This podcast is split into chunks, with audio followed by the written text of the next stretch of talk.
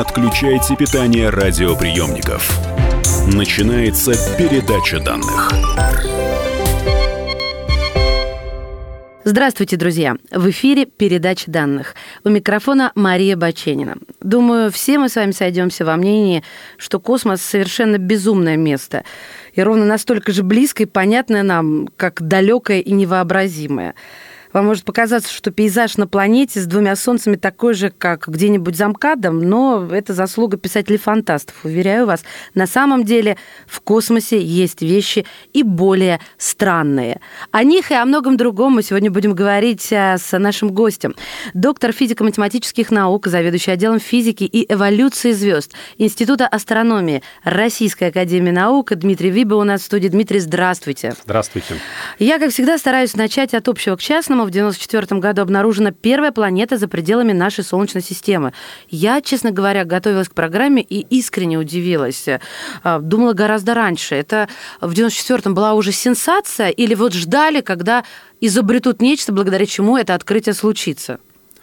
Ну, на самом деле, э, открытие это было обнародовано в 1995 году, и э, по большому счету э, сенсацией стал не сам факт обнаружения планеты, потому что, ну, в общем, предполагалось до этого, что Солнце звезда ничем особо не примечательная, и, значит, наличие планетной системы тоже не должно быть э, чем-то уникальным в нашей Вселенной. Э, до этого обнаруживали планеты у нейтронной звезды, то есть как бы и планеты были известны, просто система такая была немножко угу.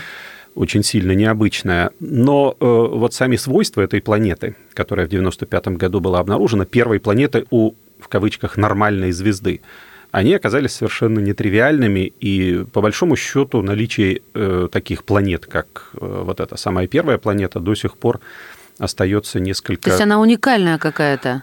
Э, беда в том, что она оказалась совершенно не уникальной. Я немножко поясню. Это планета, которая сейчас относят к классу горячих Юпитеров.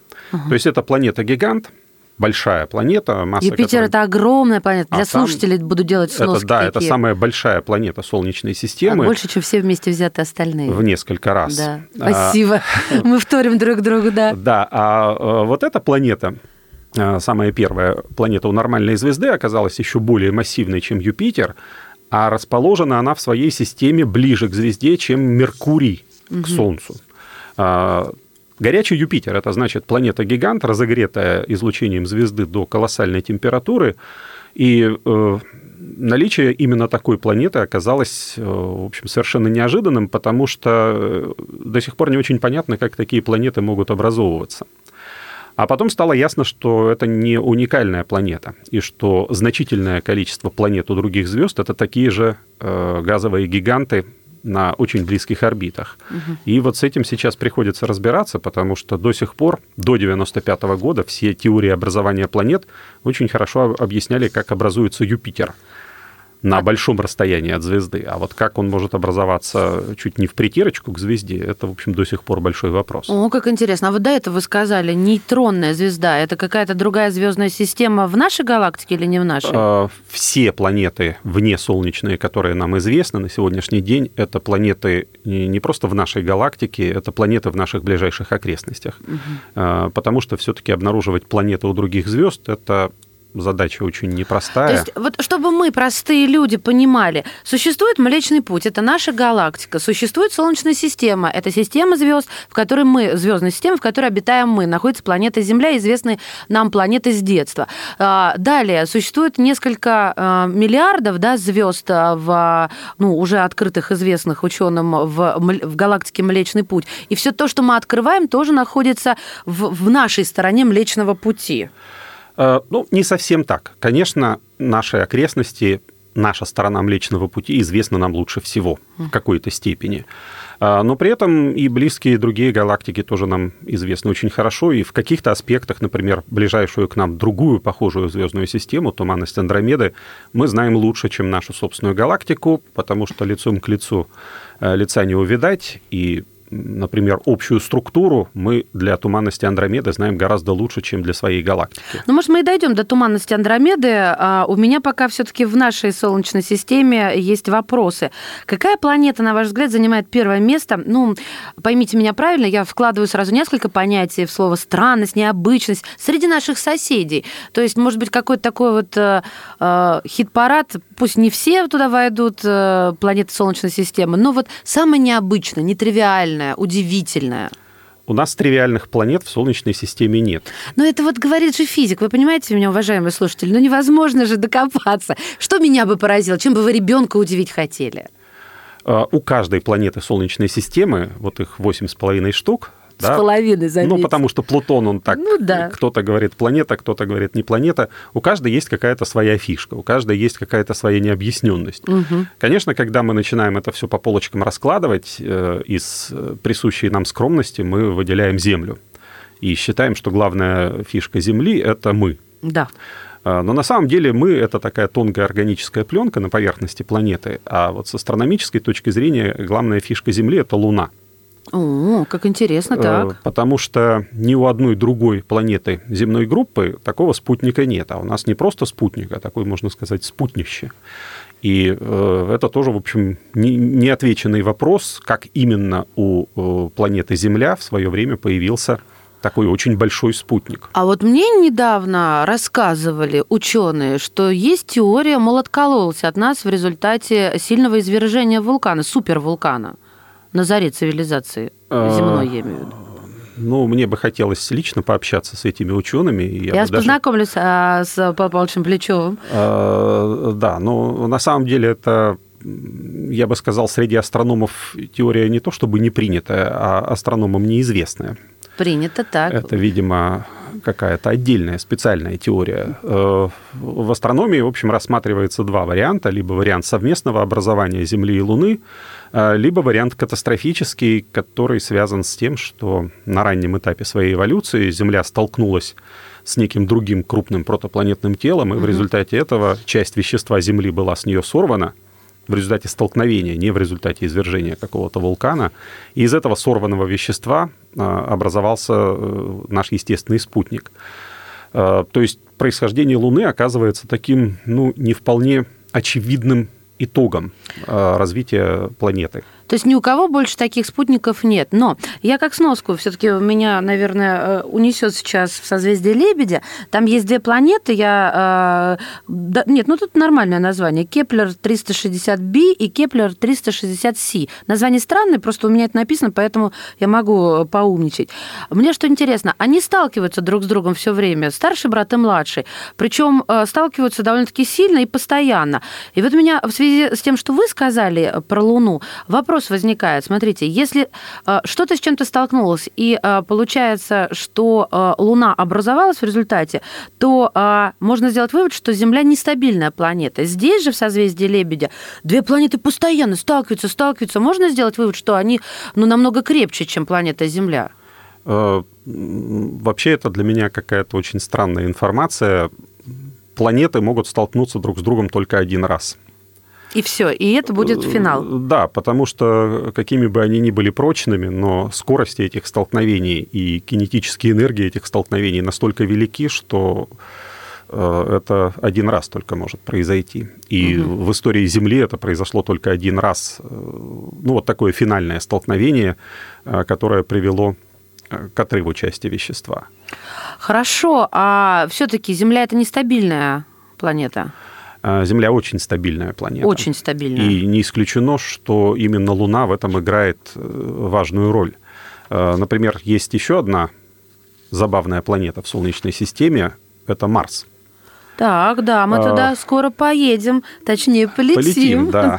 да. Марс интересен тем, что на нем обнаружено много признаков э, существования воды в очень далеком прошлом, uh-huh. миллиарды лет назад, как будто бы на Марсе существовали не, не только реки, не только какие-то ручьи, но и долговременные стоячие водоемы, озера, может быть, даже океаны. Сейчас этого ничего нет. И возникает вопрос, а что такое печальное произошло? И куда это все подевалось? Об этом мы узнаем в следующей части передачи данных. Доктор физико-математических наук, заведующий отделом физики и эволюции звезд Института астрономии Российской академии наук Дмитрий Выбя в студии «Комсомольской правды». Не отключайте питание радиоприемников. Идет передача данных можно бесконечно смотреть на три вещи. Горящий огонь, бегущую воду и телевизор. А телевидение можно еще и бесконечно слушать в нашем эфире. Потому что ведущие Егор Арефьев и Сергей Ефимов просто огонь. И никакой воды. Только главное, что стоит посмотреть, а чего лучше никогда не видеть. Глядя в телевизор. Программу «Глядя в телевизор» слушайте по средам с 8 вечера по московскому времени. Не отключайте питание радиоприемников. Начинается передача данных. Это передача данных. Мы снова в эфире. Доктор физико-математических наук, заведующий отделом физики и эволюции звезд Института астрономии Российской академии наук Дмитрий Виба у нас в гостях. Остановились мы на планете под названием Марса. Говорим сегодня вообще о неких странностях, загадках, о странных планетах и о странных, эм, я даже не знаю, события. Нет, событием не назовешь. Э, о странностях. Давайте так, не буду гадать. И Дмитрий начал говорить про воду. Да, недавно, это в прошлом или позапрошлом году, я уже запамятовала, были обнаружены э, следы от э, ручьев на Марсе. И это была сенсация. Или так СМИ раздули? Ну, тут немножко о разных следах э, в разное время может идти речь. Так, давайте вот конкретизировать. Следы э, потоков водяных, которые на Марсе существовали миллиарды лет назад, они были обнаружены уже очень давно, десятилетия назад, после того, как Марс начали фотографировать э, космические аппараты, межпланетные mm-hmm. зонды. И в это поставило очень серьезный вопрос, э, куда девалась марсианская вода, почему сейчас на Марсе нет гидросферы. Да, куда все подевалось? Это, в общем, немножко тревожно, потому что не может ли что-то такое и с Землей произойти. Ну и вот одно из объяснений состоит в том, что Марс как раз планета нестабильная. Это означает, что вот этот волчок марсианский, Марс тоже крутится вокруг своей оси, угу. но ось э, этого волчка все время в пространстве испытывает колебания. Э, в результате смены времен года э, на Марсе временами может оказаться существенно более э, суровой, чем на Земле, и в какой-то из таких катаклизмов он растерял свою гидросферу.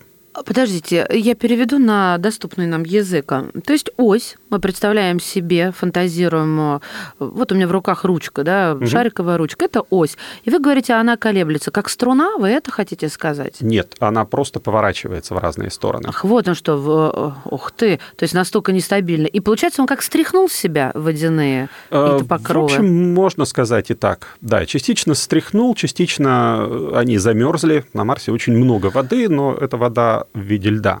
Кстати, про воду в виде льда, и, но сначала э, в, в другом виде. Э, я буду немножко уходить в далекий космос, раз расложилась уже у нас такая традиция. Читаю. В 12 миллиардах световых лет от нас, в сердце квазара, находится крупнейший водный резервуар во Вселенной. Пока нормально, да? Потому что я попросила Дмитрия подвергать критике вот мои художественные чтения. Ну, давайте до конца дочитаем. Хорошо. В нем содержится примерно 140 триллионов раз больше воды, чем в земных океанах. Вода, к сожалению, принимает форму массивного облака газа в несколько сотен световых лет в диаметре. Находится она рядом с колоссальной черной дырой в сердце квазара, а дыра, в свою очередь, в 200 миллиардов раз больше нашего Солнца. Ну и так далее. В общем, э, цифрами не буду никого утомлять.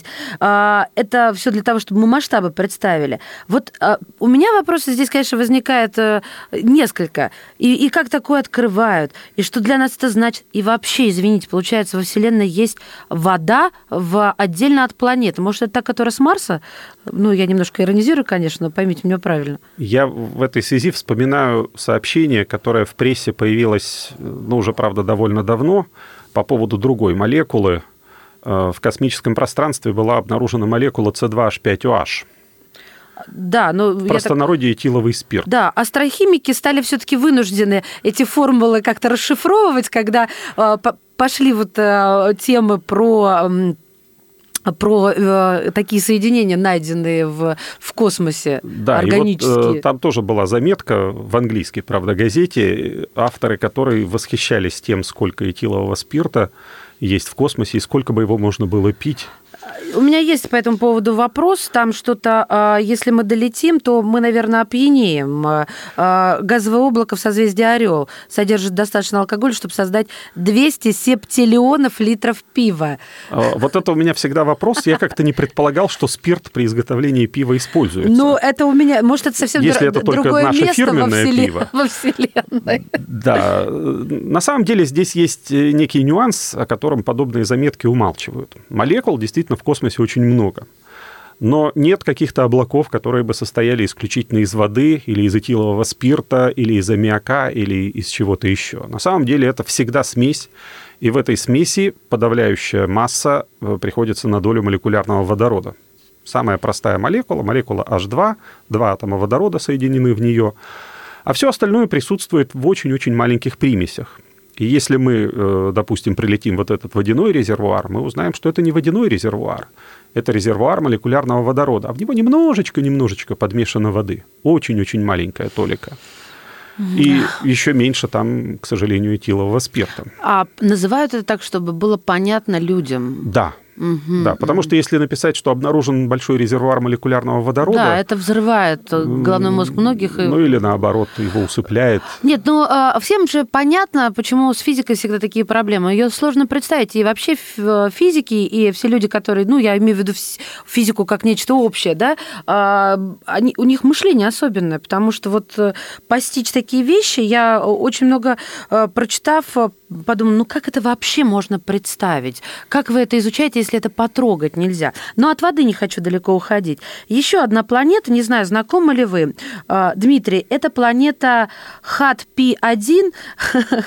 планета это Дмитрий. Вы смотрите, ну, а, по своим размерам превышает Уран и написано «плавает в воде». А, прочитать дальше, чтобы ознакомились? Ну, Только лишь благодаря да. этому планету можно назвать необычной. А, открыли ее Смитовский центр астрофизики Гарварда. Это газовый гигант размером с половину Юпитера. Невероятная планета, вызывает бурные споры. И а, ну, вот у академиков от астрономии и классифицируется она как горячий Юпитер. Помните, вы уже говорили. Угу. Мне вот что интересно. Плавает в воде. Тут больше ничего, кстати, про, про воду особо не написано. Но 450 световых лет от Юпитера она, кстати, находится. Вода, э, что это имеется в виду? Переведите на нормальный язык. Я подозреваю, что здесь имеется в виду некая метафора, которую очень часто применяют к Сатурну. Так. Э, в нашей Солнечной системе. Э, Сатурн – это единственная планета Солнечной системы, у которой плотность меньше плотности воды, средняя плотность. А если вы имеете некое тело, у которого плотность меньше плотности воды, и у вас есть возможность это тело погрузить в воду, оно в воде будет плавать. Собственно говоря, это условие плавучести, чтобы плотность была меньше плотности воды. И очень любят такую метафору в учебниках, что если бы мы Сатурн опустили в воду, Сатурн бы в ней плавал. Но как авторы этой метафоры представляют этот процесс, я не знаю. И вот я подозреваю, что здесь тоже на самом деле плотность планеты меньше единички. Как она тогда э, не распадается? То есть я вот не очень понимаю. Э, что-то получается внутри такое, э, не, наоборот, плотное, да. притягивающее все это. Да, то есть, э, когда мы говорим, например, о Сатурне, это средняя плотность. Это если так. мы возьмем массу Сатурна, его разделим, ее разделим на его объем. Но это не значит, что Сатурн весь состоит из такого пенопласта. А, на самом деле у Сатурна малоплотные внешние слои, но при этом очень плотные внутренние слои. А вот почему, когда я вас спрашивала об удивительных планетах, вы не назвали Сатурн? Ну, все-таки Думаю... кольца. Э, вот у нас Луна, у него кольца. Я сказал, что у нас все планеты удивительные. Хорошо. Ну, а ваша любимая какая? Э, ну, не знаю, Земля, наверное. Ну вот, скучно даже. Ладно, давайте снова а, к дальним а, берегам. Снова про воду. Я уж с водой как-то разберусь. Э, темпер... Э, раскаленный лед. Раскаленный лед. Вот что меня поразило. А, планета Глизи называется. И говорят, что она похожа на горящий шар льда. Температура там, я перевела все в Цельсия, чтобы было удобно нам. 439 градусов Цельсия.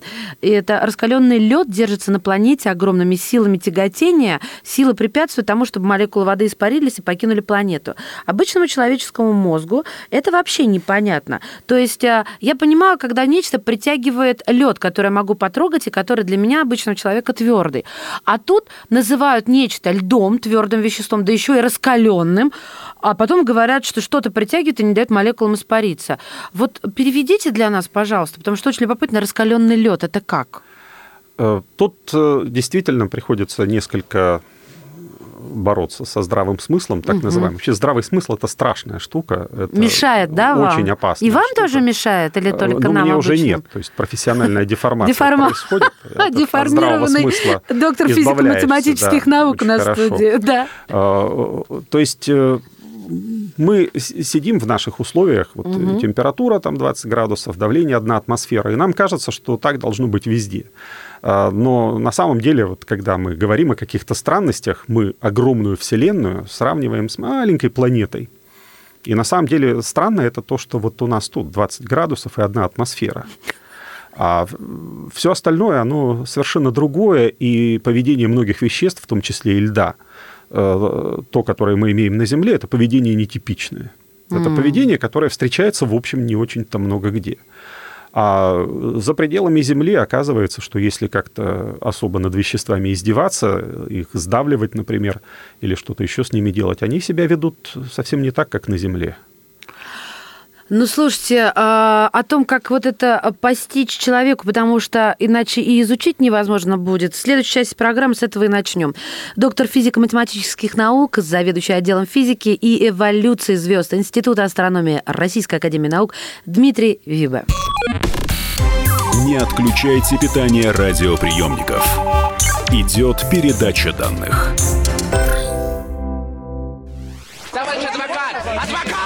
Спокойно, спокойно. Народного адвоката Леонида Альшанского хватит на всех.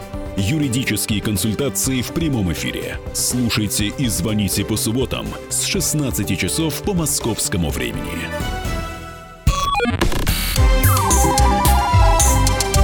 Не отключайте питание радиоприемников. Начинается передача данных. Друзья мои, мы продолжаем. В эфире передачи данных у микрофона Мария Баченина. Говорим о каких-то странных вещах во Вселенной и плюс еще о любопытных планетах. И так как-то складывается, что мы все э, стараемся сравнить с планетами нашей галактики, э, вернее, нет, с нашей, с планетами нашей Солнечной системы. Ну, чтобы, наверное, было понятнее, потому что все равно же мы притягиваем это в э, фантазии нашей, в нашей голове. Доктор физико-математических наук, заведующий отделом физики и эволюции звезд Института астрономии Российской Академии Наук Дмитрий Виба. Дмитрий, прервала вас а, на теме того, что все-таки нам сложно представить лед а, на другой планете, который вы называете раскаленным, потому что у нас он с точки зрения Вселенной необычный на планете. Но как, а, откуда вы это знаете? Понимаете, что планета далеко. Почему вы решили, что он раскаленный? Вот э, я никак не могу влезть в вашу шкуру, хоть пытаюсь. Я, я не пытаюсь постичь то, что вы знаете, хотя бы понять э, структуру понимания, алгоритм действий, работы вашей. А, алгоритм очень простой. Да ладно, хочется вас Да, да, точно. Слушаю вас. Значит, номер один. Пункт номер один. Во всей Вселенной действуют одинаковые физические законы. Очень хорошо. Уверены? А, а здесь э, есть такое правило, лезвие Аккама оно называется, или бритва Аккама новые сущности не изобретаются до той поры, пока это не становится совершенно необходимо. Так. То есть мы предполагаем, что во всей Вселенной действуют одни и те же физические законы до той поры, пока нам абсолютно не придется от этого отказаться. И пока никаких поводов от этого отказываться у нас нет. Ну, потому что если мы скажем, что во Вселенной действуют другие физические законы, нам науку надо закрывать. Это правильно, ведь до этого, вот до сегодняшней нашей встречи я слышала все время одно и то же, подвергала это жесточайшему сомнению. Кстати, в предыдущей нашей с вами встрече я задала вам вопрос, а с чего вы взяли, что математический язык – это язык Вселенной, а, и что вот встретив инопланетянина, мы поймем друг друга на языке математики. А, я помню, вы мне ответили примерно то же самое, что, мол, ну, а на что нам еще опираться, если не на это? На что-то-то ведь нужно. Но мне кажется, это как-то неустойчивая история.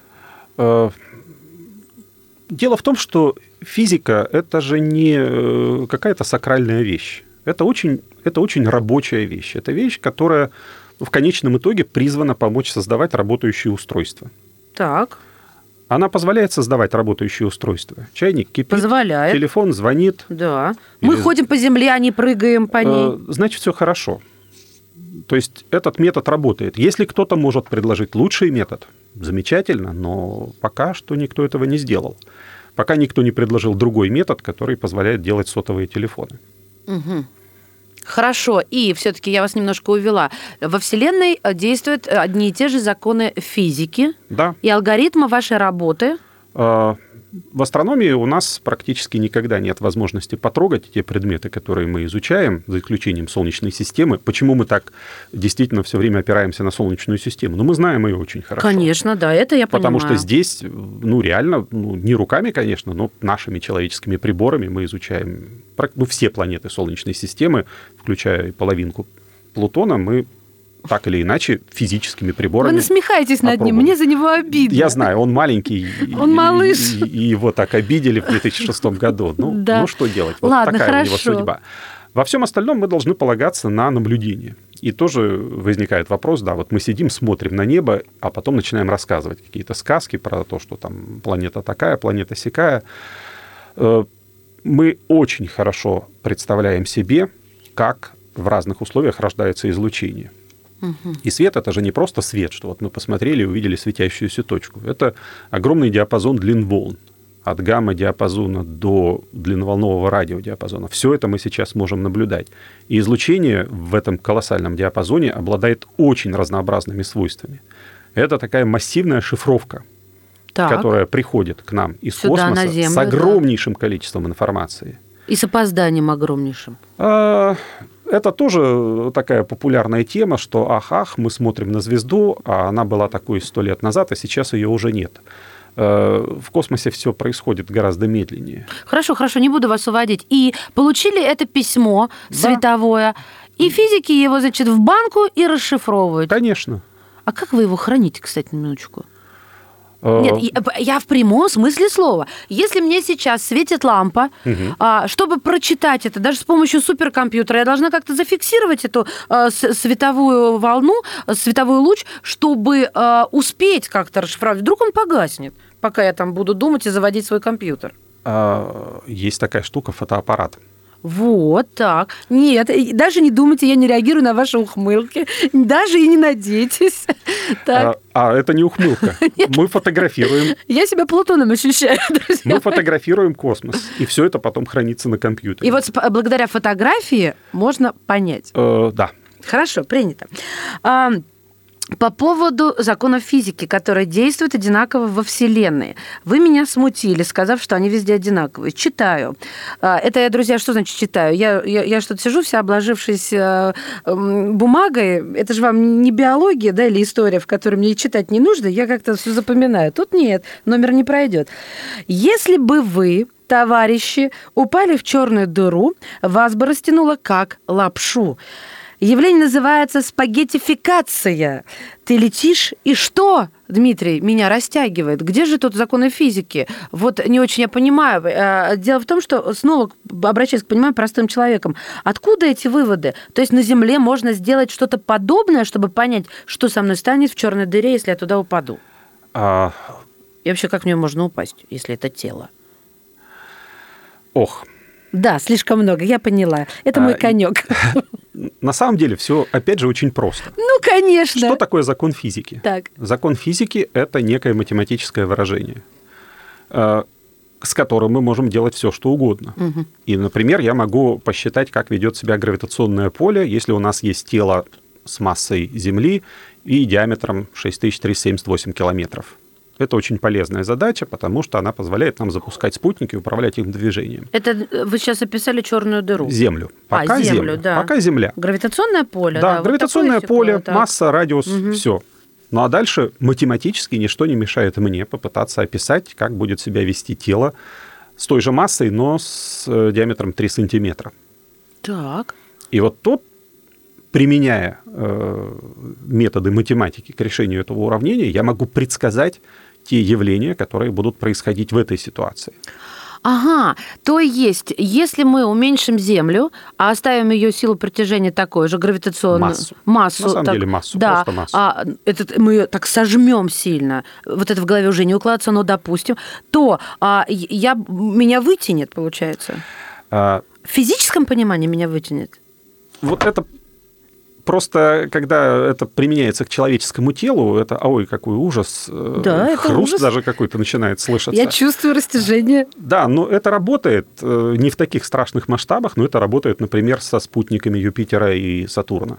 Как? Опишите, пожалуйста. Их реально тяготение Юпитера и Сатурна растягивает, потому что та часть спутника, которая ближе к Юпитеру, им притягивается немножко сильнее, чем та часть, которая находится дальше И от то есть, получается, Юпитера. целую планету вытягивают, спагетти, э, спагеттизация она подвергается? Э, В минимальном смысле, да. Хорошо. А, немножко перескочу совершенно в другую область. Просто боюсь, не дай бог забуду, а тут такие цифры, такие сенсации. Планета класса суперземля. А, 55... э, Я, я, кстати, не смогу прочитать... э, Канцри, не знаю. Рак. Да, ну, а тогда cancer, ну, это, видимо, на латынь. Cancer. Да, да, бог с ним. Э, Примерно в два раза превышает размер Земли, а температура достигает, и снова я перевожу в Цельсию, 2148 градусов, ну, то есть 2150. А, В 2004 открыли, большая скалистая планета из углерода главным образом состоит, и превратившегося, внимание, друзья, в алмаз и графит, вот этот самый углерод. Согласно текущей рыночной стоимости алмаза, планета стоит 26, почти 27 наниллионов долларов, что приблизительно в 385 квинтиллионов раз больше, чем нынешний совокупный ВВП Земли. И вот я дальше даже не буду эти цифры читать. Когда мы долетим Лучшие до нее? друзья девушек, это Это правда, Дмитрий. Вы мне лучше вот не, пойте песни, а скажите, когда, когда. Э, А. Вода есть в космосе, хорошо. Спирт есть. Спирт есть. Я Теперь вас еще про запах малины вам не рассказал. Я думаю, вы знаете, но слушатели узнают, это впереди. А теперь бриллианты. Вот тут э, Ну, уже... точнее, алмазы. э, да какая разница? Да, вообще-то правда. Э, Давайте, Здесь рассказывайте. есть э, некая тонкость, э, которая связана с тем, что те, та информация, которая попадает в СМИ, и уж тем более та информация, которая в СМИ излагается, очень сильно отличается от текстов в профессиональных статьях. Да потому что с ума можно сойти с вашим крючкотворством С ума физическим. можно сойти, Конечно, да. зачем оно нам, И, простым э, людям? Нормальным. Есть некоторый интервал, некоторый зазор между тем, что мы действительно знаем, Мгм. и тем, что мы можем предположить исходя из э, вот этого нашего законов. единства физических законов, Так. нашего вот этого представления. Про подавляющее большинство планет вне Солнечной системы мы знаем единственный факт, что они существуют. Когда начинаются разговоры о составе атмосферы, и уж тем более о составе поверхности, о физических условиях на поверхности, о химическом составе в смысле там бриллианты, не бриллианты, это уже пошли предположения. И в этих предположениях такое количество «если» Мгм. содержится. То есть мы сначала говорим, вот планета, вот она находится на таком расстоянии от своей звезды. Если эта планета имеет такой химический состав. А мы этого если- не можем, да? Мы только можем, Пока, если до кобы. но не можем. А вот смотрите, какая штука получается. А, Вы сейчас говорили, и на ум мне пришло. Везде действуют во Вселенной одинаковые физические законы. Допустим, а, в ну, атмосфере, да, или в окрестностях, если нет атмосферы той или иной планеты, а особенно если есть атмосфера, могут действовать другие физические законы? Или там тоже те же сохраняются? Э, Допустить такое возможно? Мы можем допускать все, что угодно. Ага. А, а может, может, у нас где-нибудь здесь, в нашей галактике, или, может быть, даже в нашей Солнечной системе, поближе есть планета с дождем из алмазов? Э, Ну, Там это астрохимики ничего? гипотетически такие предположения делались, но о недрах планет-гигантов. А, Но, Юпитер.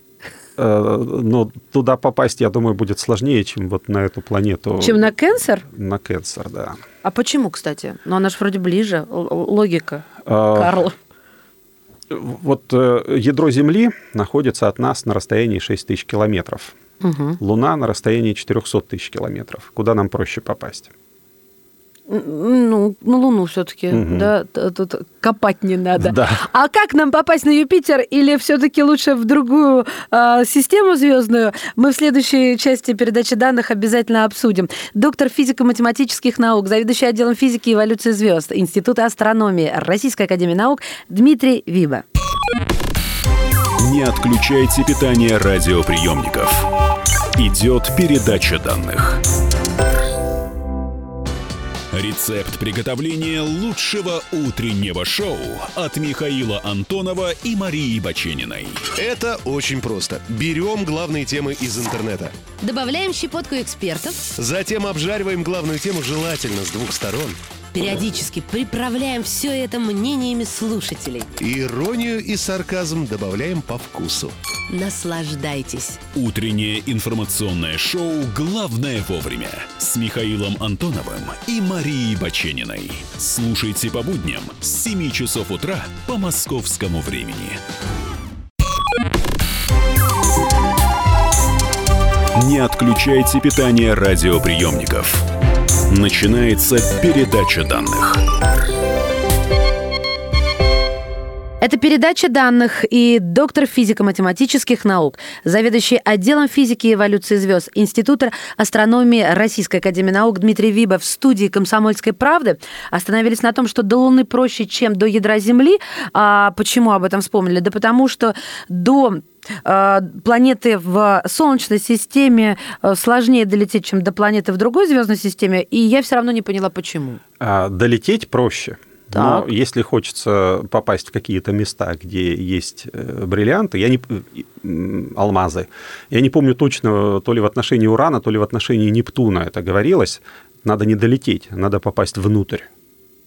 А Потому можно... что это не на поверхности. Ну, ну как, внутрь планеты? Внутрь планеты. Я слышала, что где-то дождь из них все время идет, разрушается там как круговорот да, да, да, брилли... да, да. Ну, алмазов в, получается, как бы на его поверхности. Так не на поверхности, угу. а внутри. То есть, если хочется эти алмазы собирать, это надо проникать внутрь планеты. Это чудовищное давление, это высокие температуры. И это... Я вас утешу, скоро таксистов заменят роботы, а там и за роботами, э, которые будут летать и выдерживать давление, дело не станет. Скоро. Да, но тут есть еще один такой нюанс, что Какой? эти роботы не должны стоить дороже тех алмазов, которые они на Землю потащат. Ничего, работаем, ребята. Слушайте, ну, я вот вспомнила какую штуку, помню, как раз вы сказали, до ядра Земли или до Луны проще. А, фотону требуется в среднем 170 тысяч лет, чтобы пройти от ядра Солнца до поверхности, и всего 8 минут, чтобы достичь Земли. Смотрите, какие сравнения, да? А, там 170 тысяч лет, а тут э, все потому, что плотность или почему? Или а... что? Потому что, когда говорится вот об этих 170 тысячах лет, там на самом деле оценки довольно сильно варьируются. Это не совсем э, означает, что вот родился фотон, и угу. вот он так медленно-медленно э, ползет к поверхности Солнца. Этот фотон испытывает многократные поглощения, э, потом эта энергия поглощенная излучается, рождается новый фотон. То есть это далеко не тот же самый фотон, который изначально в ядре родился.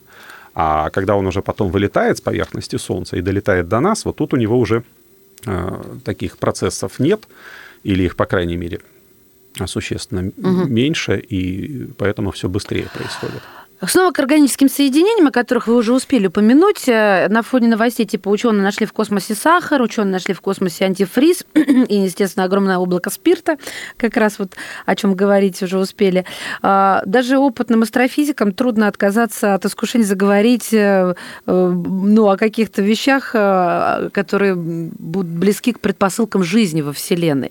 Вообще, конечно, удивительно, слово органика, оно нас вот как, как притягивает, у него своя гравитация, да? Угу. Органика значит организм, значит живое. Но это все равно ни, ничего не значит, или все-таки э, а, есть что-то органическое, а значит что-то есть э, живое. Объясните нам, пожалуйста. Э, это ничего не значит. Я плачу, а вы говорите, ладно. Э, ну, на самом деле, действительно, изначально это разделение на органическую и неорганическую химию возникло из предположения, что химия живого и химия неживого – это две большие разницы. Но, дай бог памяти, в 1828 году Фридрих Вёллер впервые синтезировал органическое вещество, мочевину, из неорганических исходных компонентов и доказал тем самым, что никакой принципиальной разницы между органическими и неорганическими соединениями нет. То есть вот эти два учебника в школе, органика и неорганика, это все теперь неверно. Надо все нет, сразу Нет, это изучить. верно. Э, Это раз- разделение связано просто с тем, что углерод, основа органических соединений, в силу своих специфических свойств э, способен образовывать такое количество различных молекул самой разной степени сложности, что, в общем, да, изучению химии углерода можно посвятить отдельный учебник. Хорошо, не будем отвлекаться. В общем, это ничего не значит. Вот это вот э, суть, я которую хотела уловить. А м, э, облако, э, которое пыли в центре нашего Млечного Пути, снова в нашу галактику, э, оно такое красивое. Оно называется «Стрелец Би-2», и пишут, что пахнет ромом, а на вкус как малина. Я не поняла, кто его пробовал? А, Ну, это вот та же беда, что если просто написать, что на расстоянии 25 тысяч световых лет от Земли обнаружен формальдегид или что-то еще, э, ну, налогоплательщики не проникнутся. А, Поэтому нужно написать что-то вот э, понятное, да, что там не Ну, то есть а, химик, альдегид, а там химик берет вещество сахар. и понимает, на что похож его запах, правильно же? Да. И на что похож его вкус. А вот тут малина и рома. Какие еще вкусы распространены или встречаются во Вселенной? Ну, вообще, если говорить о самых распространенных молекулах, то это, наверное, все-таки всякая гадость. Летаешь по Вселенной, открыл рот и чувствуешь, значит, тут ром, тут малина, а тут вот гадость. А гадостей много, Дмитрий. В основном это будет нашатырный спирт. Да, неприятное ощущение. То есть э, там малина-то она не будет ощущаться. Слушайте, Вселенная, конечно, совсем не дружелюбная. Смотрите, какая история. А, Воды нормальной нет. Молнии... Электричество есть, ЖКХ нет. Молнии, если вспыхивают, то больше, чем вся наша галактика получается. Но я не об этом. Что еще у нас получается?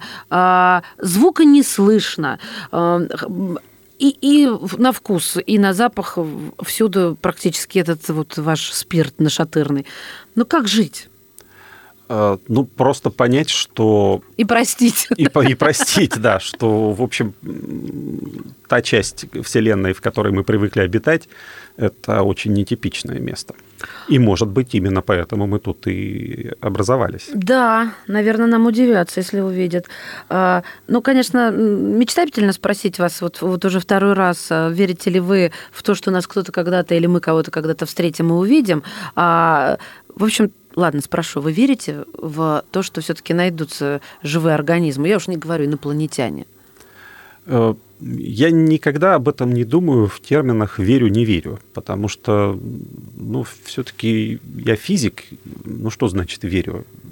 Я верю, друзья, караваны, Нет, ракет и так Я к далее. тому, что все, может быть, идет к тому или совершенно не идет к тому, и ваша жизнь вот уже а, вы давно этим занимаетесь, и ничего не идет к тому, что мы когда-нибудь найдем. Э, живое Я бы сказал существо. так.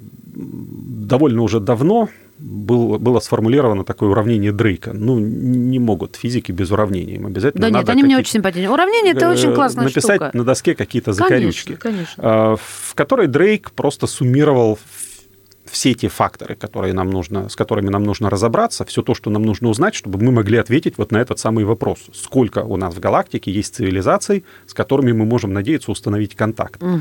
Э, Ну и смысл этого уравнения в то время, когда оно было сформулировано, состоял, состоял просто в том, что мы ничего не знаем. В общем, по-моему, Дрейк Но, гульнул а- и составил уравнение, которое никто решить не может. Вот. Но вот мы постепенно эти факторы заполняем содержанием. И это содержание оказывается всегда на оптимистической стороне. Это радует. То есть вот мы не знали в то время, когда было сформулировано это уравнение, мы не знали, сколько планет существует в нашей галактике, вообще в нашей Вселенной. То есть могло вполне оказаться, что это планетная система, где мы живем вообще одна. Единственное, все остальное Нет, пустота. оказывается, их много. Дмитрий, вот я вам не успела задать вопрос. Вселенная не гостеприимна, воняет, э, глухая, э, благо, что не слепая. Она красивая? Потому что на фотографиях она удивительно красивая.